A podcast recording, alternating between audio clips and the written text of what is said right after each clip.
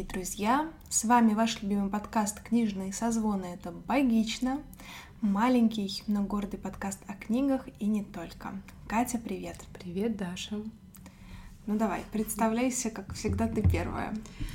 А, меня зовут Катерина Маруева. Я специалистка по современному искусству, кураторка, искусствоведка, женщина на К. Ну, в общем, вы знаете.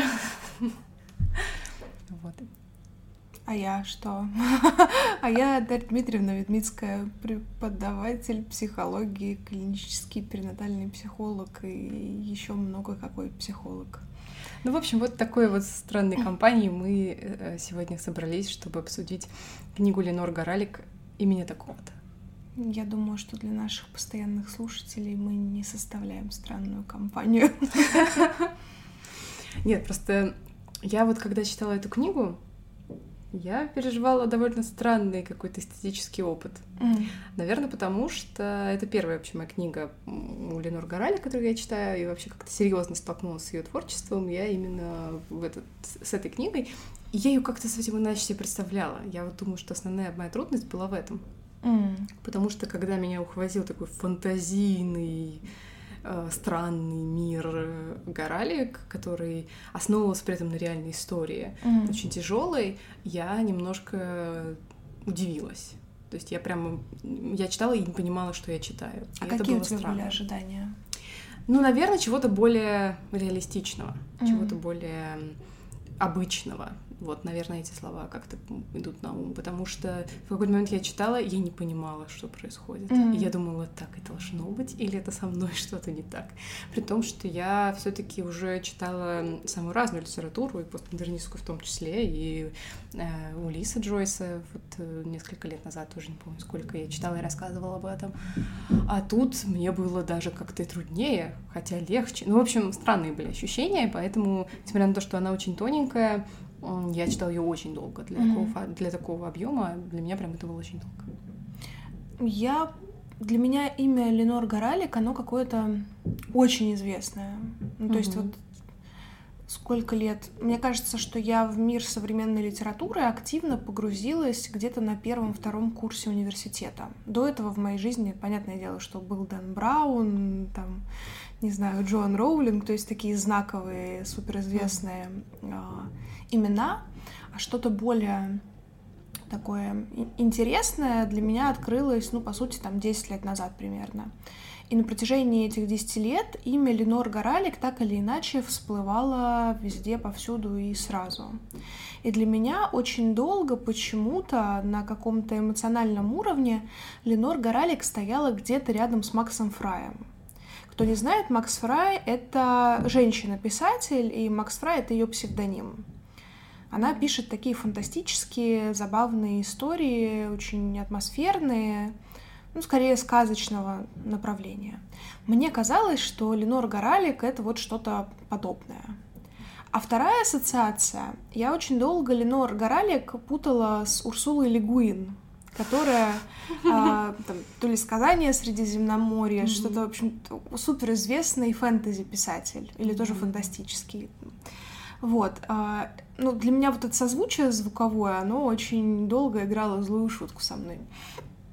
Но все это время, на протяжении этого десятилетия, у меня не было мысли о том, чтобы с Горалик познакомиться. Вот знаешь, есть писатели, которые тебя как-то подсознательно интересуют.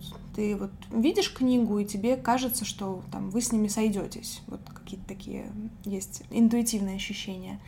С Горалик у меня такого никогда не было. То есть я знала о существовании, я знала, что это что-то такое постмета супермодернистское, mm-hmm. что вряд ли найдет во мне какой-то сильный эмоциональный отклик. Но наш третий сезон, он рушит стереотипы, заставляет нас выходить из э, пресловутой зоны комфорта и изучать разную рода литературу. А, но меня эта книга в первую очередь заинтересовала тематикой. Конечно же, все, что касается психиатрических больниц в советском периоде, а, а советские больницы в, в смысле психиатрические больницы в советской России это какой-то вообще отдельный опыт, отдельный experience, который, к сожалению, не описан в должном виде. Мне, конечно же, захотелось эту книгу изучить с этой точки зрения. Тем более, что буквально в феврале, по-моему, я читала книгу э, «Одиссея диссидента в советском, в советском психиатрическом ГУЛАГе». Mm-hmm. То есть, когда всех диссидентов у нас дружно сажали в психиатрические больницы. А, и вот там прям документалистика про конец 70-х, начало 80-х. И если кому-то хочется про этот период вот что-то такое документальное изучить, там прям такой талмуд, который, конечно, честно говоря, меня измотал под конец. То есть первые страницы 200 у меня шли с лихим интересом, а потом оказалось, что там, ну, конечно, психиатрия была карательным все-таки органом а, в нашей стране в тот период времени. А здесь э, совершенно другой разрез времени. Поэтому мне было очень интересно, тем более, что Алексеевская больница, мы туда пачками отправляем студентов на практику, у меня многие коллеги там работают, поэтому это что-то такое э, не на словах знакомое.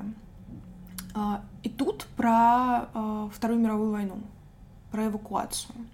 Мне это показалось супер интригующим. Но ты знаешь, у меня не вот меня, наверное, спасло то, что у меня к этой книге вообще не было никаких ожиданий. У меня были эти ожидания, потому что я совершенно не представляла себе Горалик как писателя. Угу. Я сталкивалась с ней как с лектором. Я слушала несколько лет назад, уже даже не помню сколько, какую-то очень интересную лекцию, где она рассказывала, что у нее на, утр... на утреннике был костюм чертенка. И она вообще рассказывала про разную типологию детских костюмов на всяких э, детсадовских школьных угу. утр... и там утренниках. И вот э, как это называть? Не, не вечеринки, как, как вот эти вот школьные мероприятия называются. А, и, в общем, или как автора э, комикса про Зайца ПЦ. Ну, то есть для меня это была какая-то такая фигура больше эм, журналистская, mm-hmm. как-то лекторская, чем э, литературная. Хотя вот надо еще почитать ее поэзию, мне кажется, это тоже будет интересно. И вот здесь ты сталкиваешься с таким водоворотом. Да, это интересный опыт. Да, и Поэтому сложно, мне кажется, описать, о чем эта книга. То есть понятно, что она об эвакуации Алексеевской больницы в период Второй мировой войны, угу. когда врачи пытались вывести своих подопечных, пациентов куда-то, где можно было бы более-менее мирно существовать и как-то иметь какое-то пропитание, какую-то базовую безопасность. И все. И как будто, вы знаешь, про эту книгу больше ничего особо не расскажешь, потому что она настолько дальше какая-то метафизическая, чудная и странная, что э, без 100 грамм сложно как-то с наскоку разобраться. Я бы ну вот давай попробуем разобраться, потому что, мне кажется, это тот случай, когда в обсуждении мы можем найти какую-то истину и вообще понять, что же там происходило. Потому что на протяжении какого-то времени я читаю и думаю, реально, что происходит, кто все эти люди. Я в какой-то момент думала, что будет какой-то панч, и все окажутся пациентами, например. Ну, то есть в какой-то момент мне показалось, mm-hmm. что, что мы либо смотрим на мир глазами mm-hmm. одного из пациентов, и на протяжении повествования ему становится все хуже и хуже, потому что граница между воображаемым и реальным, она стирается mm-hmm. к концу просто до кисельных берегов с молочными реками. В прямом смысле. Вот. И поэтому мне как-то... Я пыталась выяснить. Я реально переживала, что это будет какой-то просто, я не знаю, триллер, где mm-hmm. в конце узнается, что это на самом деле все были пациенты. Ну, вот что-то такое. Потому что все очень странно. Очень странные... Хотя, если так смотреть, просто очень замученные люди, которые выполняют свою работу как могут. И Давай тут... сразу сделаем еще одну, на мой взгляд, очень важную да. ремарку, что, к сожалению, каких-то адекватных документов о том периоде, именно касающихся психиатрических больниц, эвакуации и чего-то еще, нет. А Горалик основывалась на буквально нескольких разговоров, на каком-то там ограниченном количестве угу. документов, которые ее настолько сильно зацепили, что на протяжении, по-моему, 16 лет она эту мысль как-то вынашивала, и она ее не отпускала. И поэтому провести какой-то факт-чек или даже просто сравнить вымысел Горалик э, с реальной ситуацией возможным не представляется. Да, и мне кажется, и не нужно. Мы все-таки имеем дело с именно с художественным произведением. Да, и с да, и мне кажется, что это как раз а, вот такое восприятие. А, мне не очень нравится слово неравнодушное, ну, в общем, восприятие человека, который не смог пройти мимо этой истории. И э, как-то описанный вот в том мире, как будто бы, знаешь, ну, как мне кажется, Горалик, она все-таки живет как будто бы в том мире, который описывает в, в целом. Ну да. И вот это вот ее репрезентация того, что, возможно, тогда происходило. Я бы вот так это восприняла. Ну да, я думаю, ты права, ты права, потому что я даже, вот, э, я уже тоже сказала, что я ожидала какого-то панча, какого-то, ну вот чего-то такого, даже не то, что стилистического, но я ожидала какого-то приема, который mm-hmm. бы нам что-то объяснило, mm-hmm. а его не было. Как будто как бы вот его и не должно быть. Это просто а такой вот как вот, раз да. и не должно быть, мне кажется. Поэтому это и реальная репрезентация восприятия Горалик, на мой взгляд. Да, и это классно. В конечном итоге я поняла, что это скорее идет на пользу. Да. Текст. Э, что касается происходящего, э, Алексеевскую больницу эвакуируют. Все об этом знают, все к этой эвакуации готовятся. Э, понятное дело, что врачи находятся уже на каком-то истощении, я не знаю, какие силы они в себе находят, чтобы жить дальше. Хотя они регулярно пытаются совершить суицид, но это все тоже происходит через какие-то метафизические mm-hmm. абсолютно явления. А, и эвакуировать их должны на корабле по Волге а, в какие-то, в общем, близлежащие города. Mm-hmm. И вот как происходит сбор психиатрической больницы, как э, они готовятся к этому переезду, как они договариваются с этими, как это правильно назвать, эти водные извозчие. Да, как они пытаются договориться с ними, потому что пребывание психиатрических э, пациентов в, на обычном, ну, по сути, военном, наверное, корабле. Это баржа такой плоский. Да, да. Это тоже отдельная сложность. И все это сопровождается какими-то странными явлениями, типа лисы, которая вдруг прибивается к этой психиатрической больнице и становится для них таким, в общем, чуть ли не запрягают ее в повозке. Ну да, ее и запрягают, а она там и охотится, она притащила на себе примершего человека, если я ничего, если я все правильно поняла. В общем, там было. Да, и мы встречаемся с, э, кстати, это тоже интересно, что мы почти не видим пациентов. Едва-едва нам э, кого-то показывают, о ком-то упоминают, но героями основными становятся в первую очередь э, врачи этой больницы, э, младший медперсонал, типа там санитары, какой-нибудь хозяйственный рабочий, и э, буквально парочка пациентов. И то в основном те, которые прибились э, за время повествования. Да, но там в какой-то момент оказывается, что вот эти вот медсестры и медбратья, они же на самом деле тоже пациенты. То есть они взяли из пациентов, и те, кто мог, заботились о других. То есть на самом деле граница между теми, кто реально является врачами и пациентами, она все таки стирается. Да там даже у врачей тоже эта граница стирается, потому что мне кажется, что адекватно воспринимать э, реальность ситуации войны просто невозможно.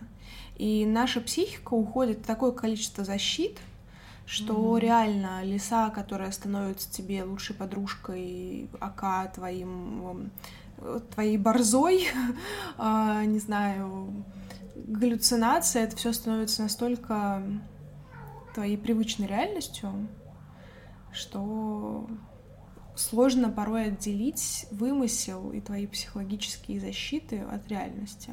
Да, причем мне нравится, что в книге очень много супер ярких, очень запоминающихся образов. То есть это даже не события, это образы. Я вот сейчас даже пытаюсь их припомнить, несмотря на то, что они очень яркие, запоминающиеся, и я начинаю сомневаться, а так ли это было, или это я сама уже потом додумала. Потому что, например, я хорошо запомнила еще вот в первый свой подход к книге, mm-hmm. что там был момент, когда они кого-то что-то с кем-то делают, и он открывает рот, и они видят как бы из его рта луч света, и в котором они видят как проекцию того, что происходило. Mm-hmm. То есть, грубо говоря, вот, вот так узнают новости вообще, что происходит mm-hmm. в мире.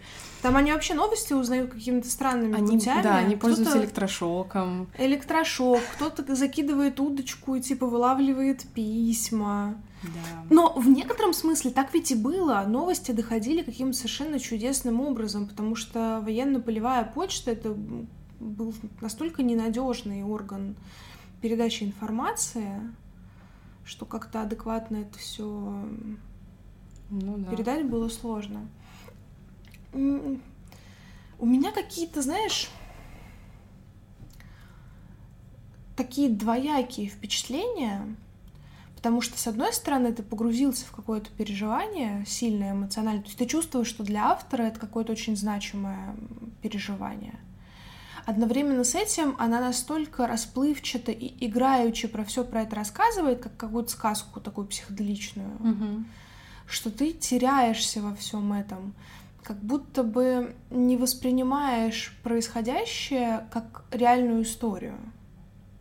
И мне кажется, что, возможно, это как раз было сделано для того, чтобы история сама по себе не была настолько травмирующей. Потому что если вот в голове просто представить себе картинку «это реальная эвакуация», это невыносимо, это невообразимо и невыносимо. А за счет вот этой своей какой-то такой метафизичности, метавселенной, вся эта история, она разбавляется, и ты как-то можешь эм, про нее хоть что-то узнавать таким образом, не травмируя себя этими осколками, которыми тебя бы в реальности посыпали со всех сторон. Да, да, я думаю, что ты права. Что тебе больше всего запомнилось э, в этой истории? Ну вот ровно вот эти вот странные, такие ирреальные, сюрреальные элементы. Вроде Мгм. того, что я уже описала, пришитые ноги волка к человеку. Мы вот даже тоже уже это обсуждали э, за рамками эфира. А, что Там есть момент, когда одному из э, контуженных солдат, по-моему, Мгм. там, в общем, было тоже непонятно. И причем там повествование еще тоже неровное, ну, как бы с клейками. Эпизод, склейка, прошло какое-то количество Да. времени, не очень понятно сколько, они уже плывут, они уже приплыли, они еще собираются, они уже на бар. Ну, в общем, там все время склейка, склейка, склейка. И вот в одном из эпизодов осматривают контуженного э, солдата, который тоже теперь у них, и врач щупает. В какой-то момент я подумала, что они отрезали ногу от лисы и, и, пришили человеку, потому что они уже съели свою лошадь, так как-то Мгм. незаметно для нас. А, И, в общем, можно было и этого ожидать, а, потому что там что-то лиса полюбила человека, ну, как-то привязалась к этому новому человеку, а потом хопа, и врач ощупывает край, где бедро, э, значит, соприкасается с э, шкурой, с Мгм. шерстью. Я такая, так, так, так, надо как-то сконцентрировать свое внимание. И оказывается, что солдату пришили ногу волка, потому что он не хотел оставаться без ноги, потому что говорил, у меня такого жена обратно домой не пустит, зачем ей нужен без ноги? Я говорю, Мне это очень понравилось, да, что я теперь даже интереснее. да, что, а с такой ногой пустит, да, я теперь даже интереснее. Вот, это было смешно. Ну, как бы надо, надо иногда было как-то прерываться и что-то такого вы- выдыхать на какие- какими-то, ну, реально смешными такими моментами, хотя, конечно, истерически смешными. Да, да, да, это такой смех немножко на грани фола. Да, то, что баржа в какой-то момент оказалась живым существом, таким ящере, ящером на ножках, который звали Леночка, и этот командир этого корабля очень Капитан. ласково... Ну да, капитан корабля, он все там ее ласково звал Лена, Леночка. Вот. И- А сначала я не поняла, потому что в первый, первый момент, когда речь шла вот, собственно, о этой барже, они описывали какие-то, ну, как будто внутренние органы, которые как-то страдают, а на что врачи отвечают, мы как бы не, не по этой части, и у нас нет достаточной ветподготовки. Я подумала, так, я опять что-то не улавливаю. А потом, когда она оказалась реально такой рептилией, эта баржа, то стало все чуть-чуть более ясно. Ты знаешь, но при этом, мне кажется, это отражает реальность, потому что когда мы находимся в какой-то стрессовой ситуации, мы же начинаем со своей техникой, со своими какими-то важными, нужными предметами в этой конкретной ситуации обходиться действительно как с живыми существами. Ну, конечно, от Не этого зависела их работай. жизнь, от этого зависела их жизнь, Да, от этого да. зависела жизнь, собственно, капитана этого корабля, потому что он с ней связан просто неразрывно с этим даже уже не, не, с, не с этой вещью, а с этим существом. Поэтому да, Да. это все это все понятно. А, дети очень странные, которые превращаются, например, в двуглавого котенка, когда темно. Ну, то есть там много таких моментов, которые кажутся ну, просто каким-то э, сном, если вот попыта- пытаться их как-то описывать. Но э, я, наверное, пока читала, пыталась как-то разо- понять правила этой, вот этого мира. Мгм. Я пыталась понять, это действительно законы этого странного мира таковы, что это может быть, что ты можешь получать э, новости, используя электрошокер э, на себе, или ты можешь вылавливать их действительно удочкой, или то, что дети могут превращаться в котенка, и так их легче, так, их, там их, так им легче давать лекарства. Mm. Ну, то есть ты пытаешься понять, это их уже такое измученное, больное сознание, а мир на самом деле обычный, или же это мир уже такой, и значит все ну, более-менее в норме. И вот на этот вопрос так и нет какого-то однозначного ответа. А потому что мне кажется, что правда где-то посередине. Да, да, да. Но из того, что в конце это становится прямо вот э, максимально утрированным, mm. то уже хочется сказать, это мир такой. Это мир такой, все нормально, все. Но хотя от этого становится даже страшнее. А мне все-таки кажется, что это больше про их восприятие, потому что я представляю, насколько эти люди были истощены, измучены. И, знаешь, я представляю какие-то свои тяжелые периоды. Понятное дело, что это несравнимые вещи. А, просто в качестве примера, что когда мы переживаем какой-то очень тяжелый период, я по себе знаю, что ты живешь и такой, так, надо просто сегодняшний день пережить, Угу. Потом начнется следующий, и следующий просто надо пережить, и потом начнется еще один. То есть ты каждый день у тебя как такой вот марафон, который закончится сном, там, да, и, mm-hmm. и потом следующим днем. А, ну, это как бы в норме. Такой тяжелый период так может пройти.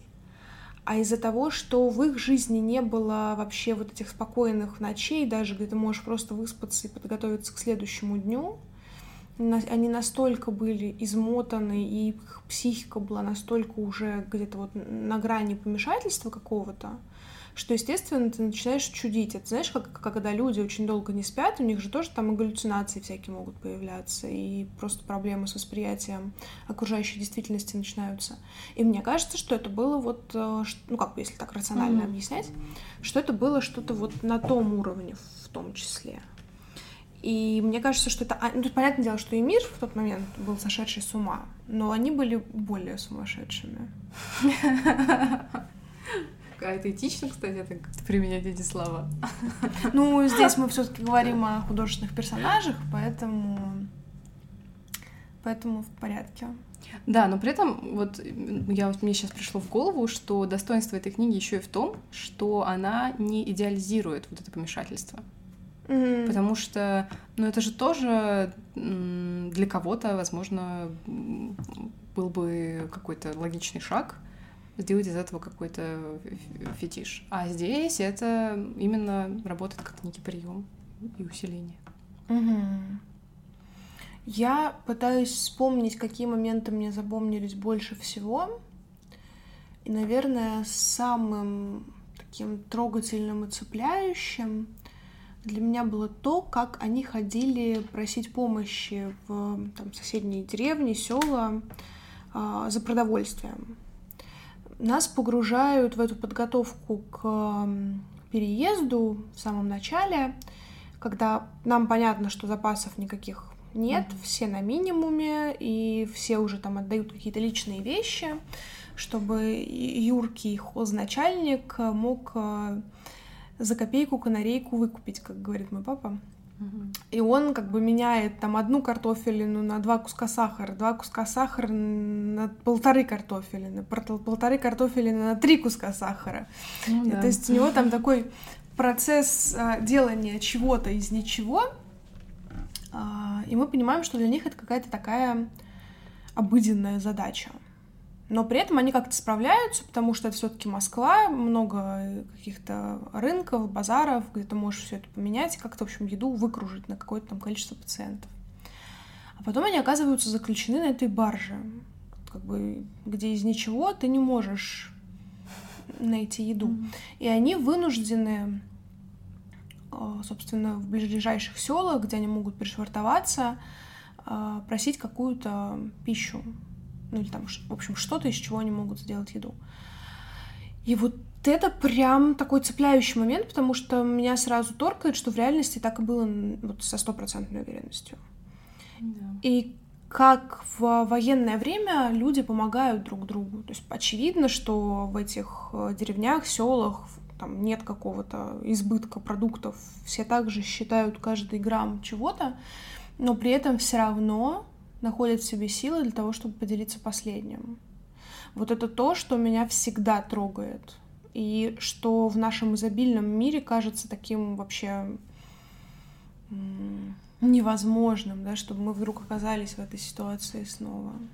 Но нет, жизнь говорит, что все возможно. Да.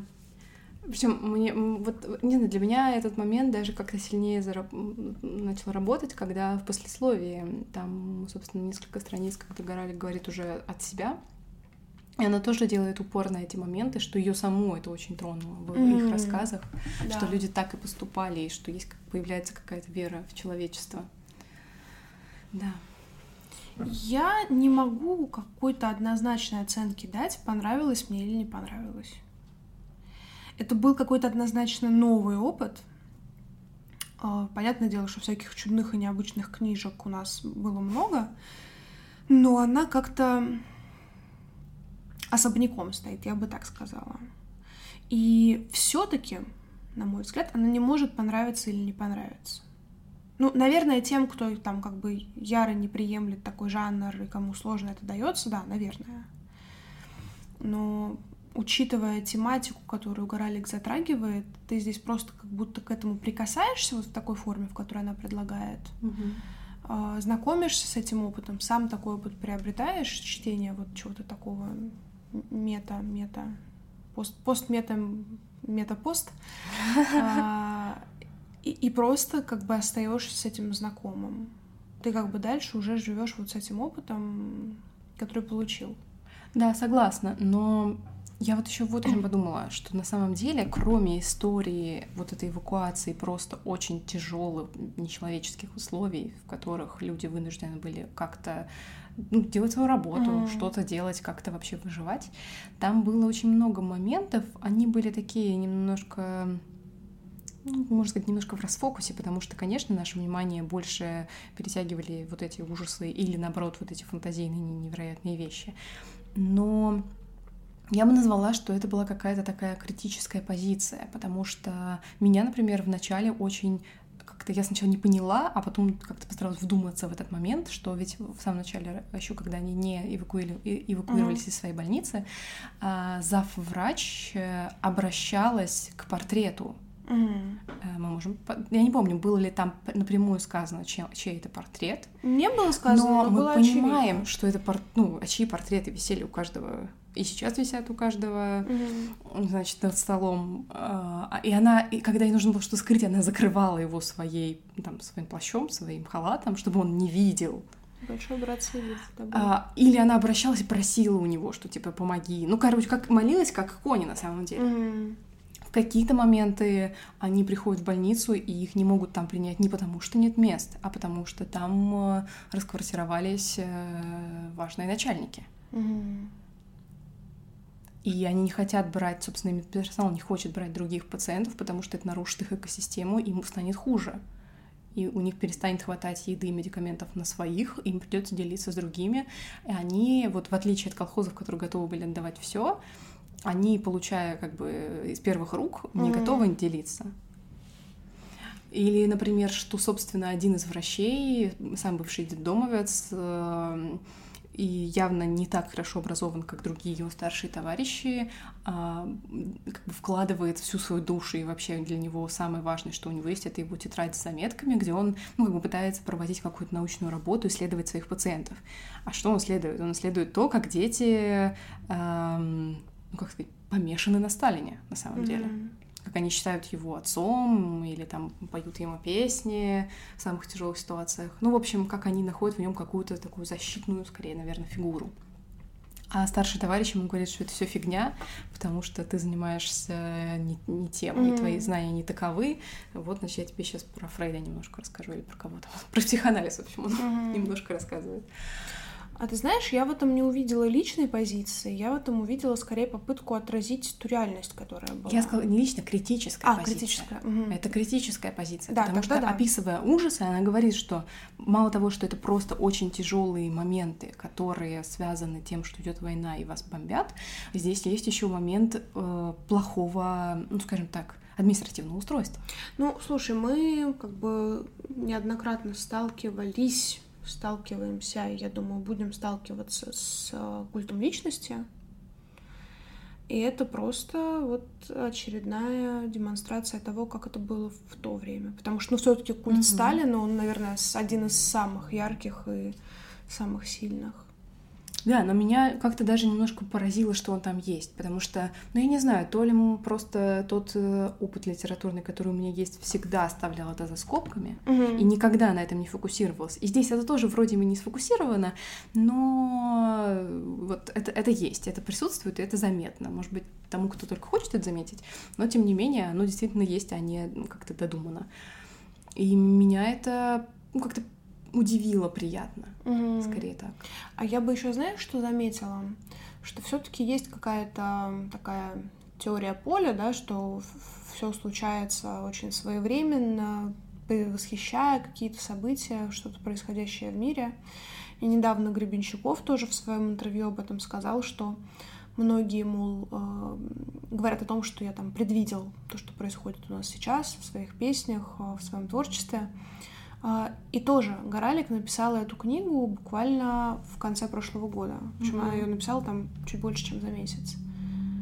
А, и мы снова видим, как сейчас а, популярный и насколько людей интересует тот период, Вторая мировая война, культ личности. Все один к одному ложится в этом смысле. Да, да, да. В странах мы находимся в параллелях. Да.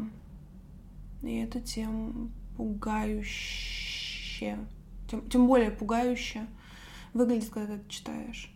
Потому что, честно, вот я слабо себе представляю в жизни, как нормально эвакуировать психиатрическую больницу. Я видела разных пациентов. Есть много пациентов с кататонией, которые просто не ходят, они просто лежат. У них тело выглядит как тряпочка. То есть ты поднимаешь руку, отпускаешь ее, и она падает они не могут ходить, они могут только лежать. И вот в таком состоянии они там какое-то время пребывают.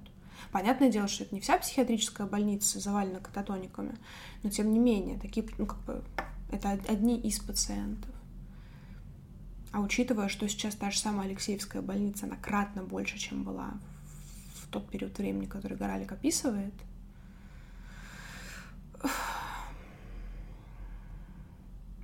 знаешь только, что меня, кстати, еще удивило? Если уж говорить о сравнении реальности и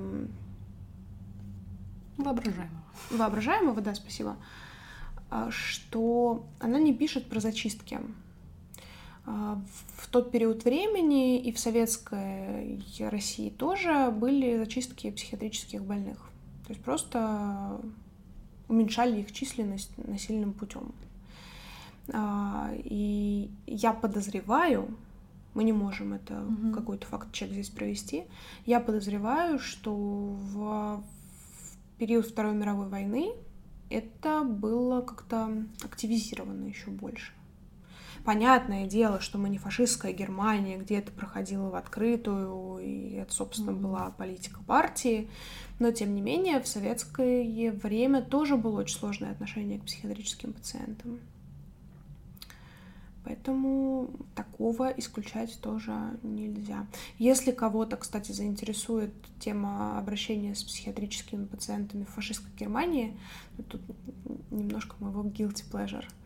А, буквально весной вышла книга Жана Кристофа Гранже «Обещания богов».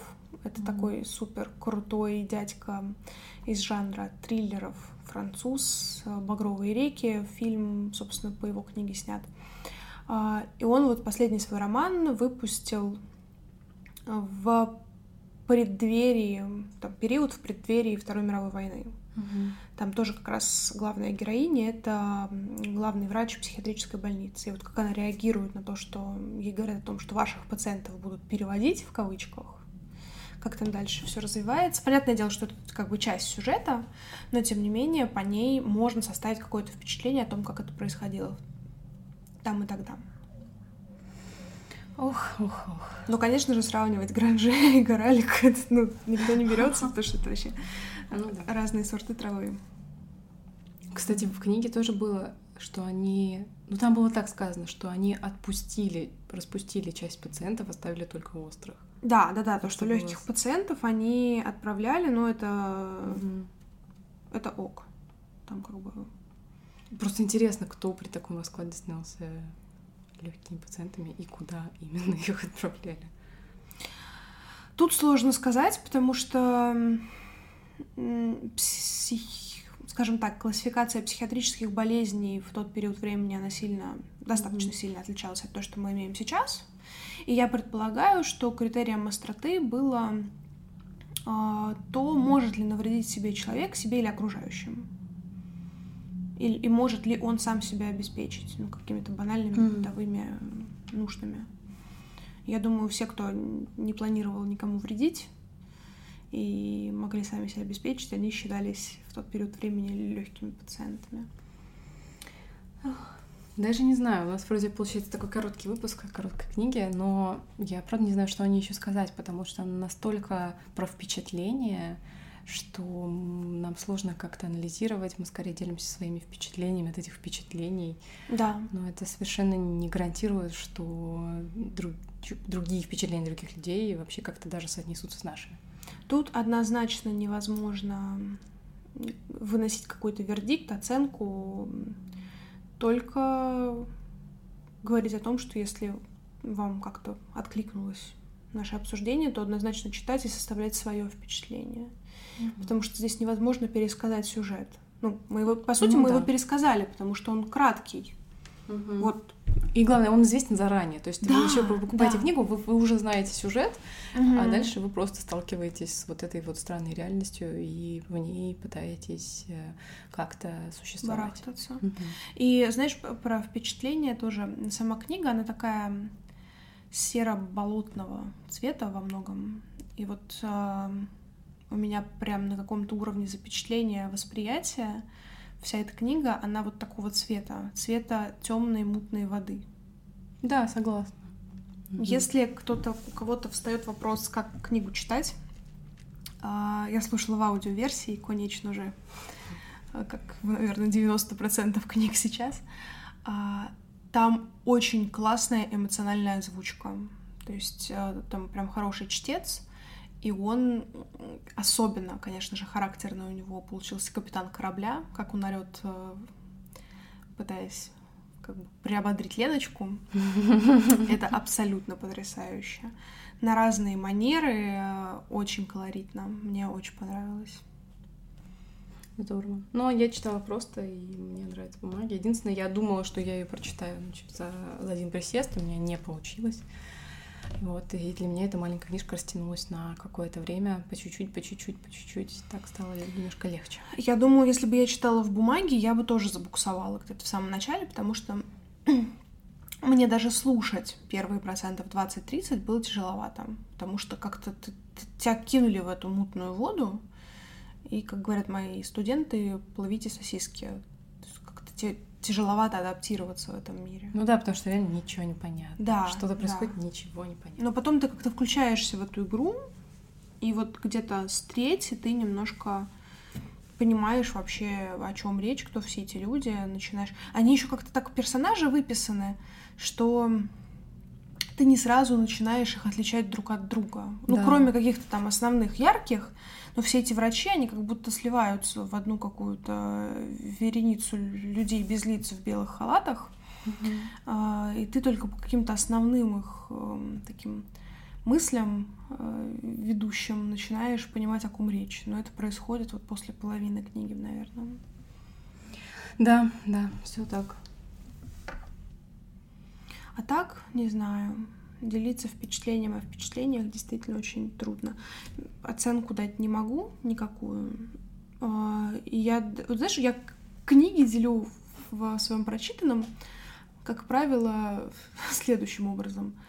А, понравилась, хорошая книга, войдет в мой топ-лист года. Uh-huh. Ну, такая проходная, стабильная книжечка, и что-то, на что я потратила время. Типа, можно было бы не читать, я бы ничего не потеряла. Угу.